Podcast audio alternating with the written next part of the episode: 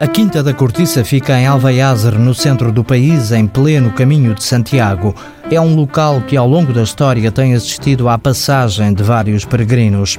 José Maria Lebre pertence à família que detém esta propriedade, onde existe uma torre medieval. Há historiadores que dizem que a torre pertence à casa que será do século XII. É muito provável que já existisse ali alguma coisa antes disso, porque nós estamos no, no caminho que liga, no fundo, Lisboa e Porto.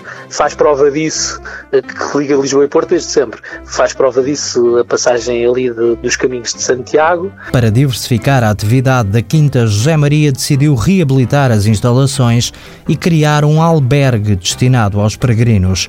Abriu em abril de 2018. Tem quartos e camaratas onde já pernoitaram hóspedes de todo o mundo. Desde a Coreia, África do Sul, Canadá, eh, Brasil, da Europa de todo o lado e, e, portanto acabamos por estar no interior do país mas no centro do mundo, o que nos dá, o que nos dá algum gozo. O espaço tem também uma loja com vinhos, mel e azeite da região.